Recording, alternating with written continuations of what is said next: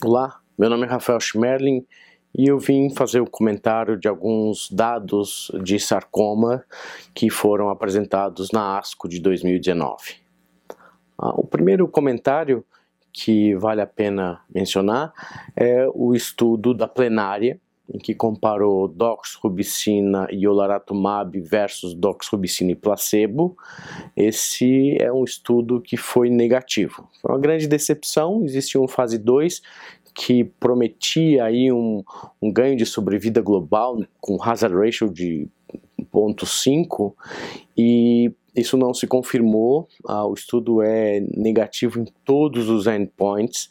Uh, isso já era mais ou menos sabido, uh, a empresa já havia divulgado e a droga vem sendo retirada de todos os mercados. Então, o que é muito claro é que o laratumab não é mais uma alternativa no tratamento dos sarcomas.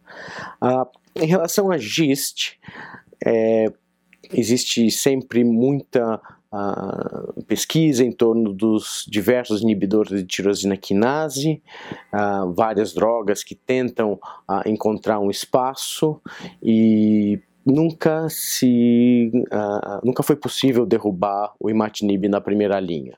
O que nós temos aprovado então é imatinib, sunitinib, regorafenib. Dessa vez foi apresentado um estudo de cabozatinib, o cabogist.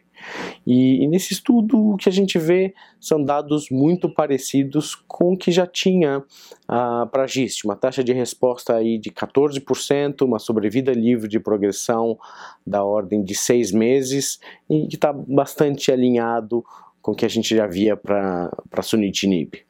Como isso vai ser incorporado é, não é muito claro, Nesse estudo já havia pacientes que tinham sido tra tratados com sunitinib, então talvez ele seja uma alternativa para uh, colocar uh, numa terceira linha e competir com regorafenib, mas uh, eu acredito que para haver uma mudança a gente vai precisar de algum estudo randomizado.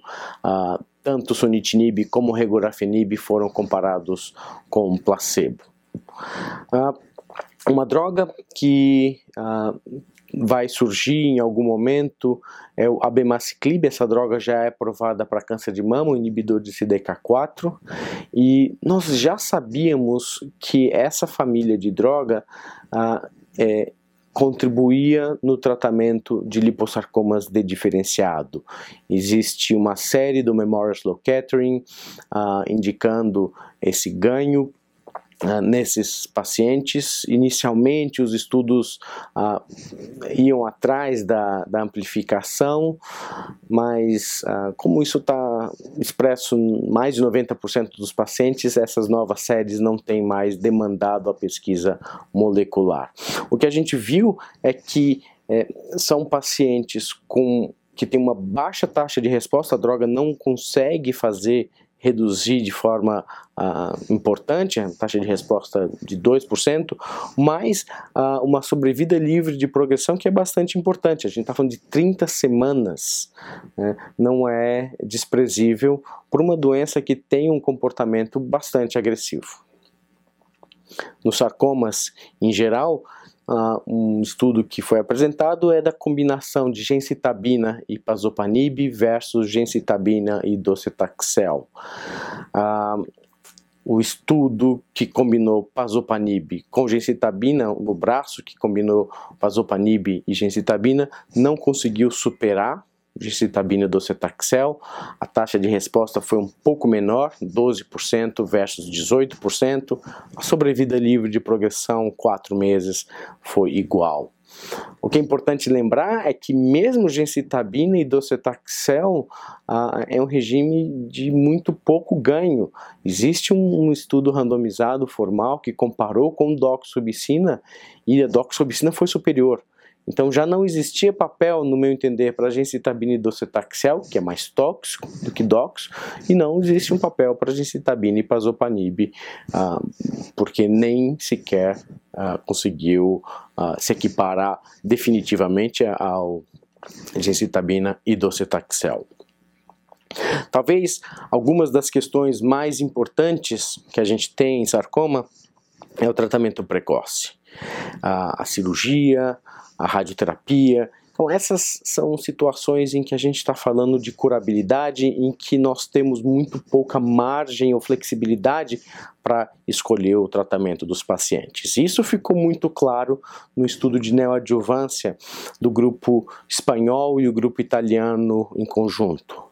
Ah, esse estudo é relativamente antigo, ele foi publicado no Lancet Oncology há alguns anos, em que existia um grupo de pacientes que faziam ah, quimioterapia neoadjuvante com ifosfamida e doxrubicina, no padrão, e o outro grupo que tinha a sua escolha da droga conforme a histologia. Então, lipomixoide recebia iondelis, liposarcomas, incitabina e docetaxel, ah, tumores malignos da bainha do nervo periférico, ifosfamida, etoposide, sinovial com ifosfamida, ah, e esses pacientes ah, do grupo que teve a quimioterapia selecionada conforme a histologia teve um resultado pior, não só em sobrevida livre de progressão, em que o ganho da, do esquema padrão foi 25% melhor, mas como em sobrevida global. Então, nós não temos a liberdade para escolher o regime de quimioterapia para o cenário neoadjuvante. Lembrar que esses são pacientes curáveis, então nós não temos essa margem. E, e por fim, algo que é relativamente novo no cenário uh, dos pacientes de doença precoce é a discussão de radioterapia neoadjuvante para tumores do retroperitônio. A radioterapia do, do, do retroperitônio sempre foi um tabu, uh, mas com a melhora da tecnologia, isso vem uh, sendo viável e uh, os radioterapeutas alinhados com cirurgiões vêm desenvolvendo estratégias para conseguir otimizar. Apenas para que isso seja ilustrado, o, quando você tem uma massa no retroperitônio, ela desloca as alças do intestino e isso viabiliza a radioterapia, já que as alças são o principal limitante para a dose de rádio no abdômen. Ah, esse foi um estudo europeu em que se tentou a fazer um, uma randomização entre cirurgia imediata ou neoadjuvância com radioterapia.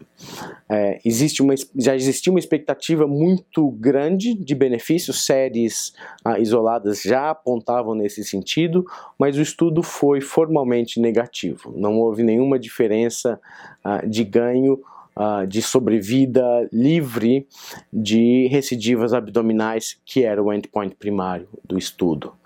Uh, provavelmente o que explica é, esse resultado negativo é a, a heterogeneidade de histologias, quando separaram o estudo e avaliaram o grupo de liposarcomas, esse grupo se beneficiou, uma um ganho de sobrevida livre de recidiva abdominal de 60% para 75%, então um ganho considerável. Ah, é, mas ah, ah, no contexto geral, o estudo foi negativo. Outra dificuldade que a gente tem para esses pacientes é como você vai estratificar do ponto de vista de risco, porque é, é, é muito comum você ter massas ah, de tamanhos diferentes, em localizações diferentes, e isso ah, complica muito qualquer análise, qualquer estratificação. Fato é que nós temos tido novas drogas e drogas antigas sendo incorporadas. Nós temos algumas estratégias de quimioterapia sendo revistas, mas nada mudando e a radioterapia ganhando um pouco de terreno no, no cenário da, do retroperitônio e que reforça de forma muito significativa a necessidade da interação de oncologistas, radioterapeutas e cirurgiões. Esse é o principal, uh, é a principal estratégia para melhorar a vida dos pacientes e a gente já tinha diversos dados na Europa do NetSarc mostrando isso. Obrigado.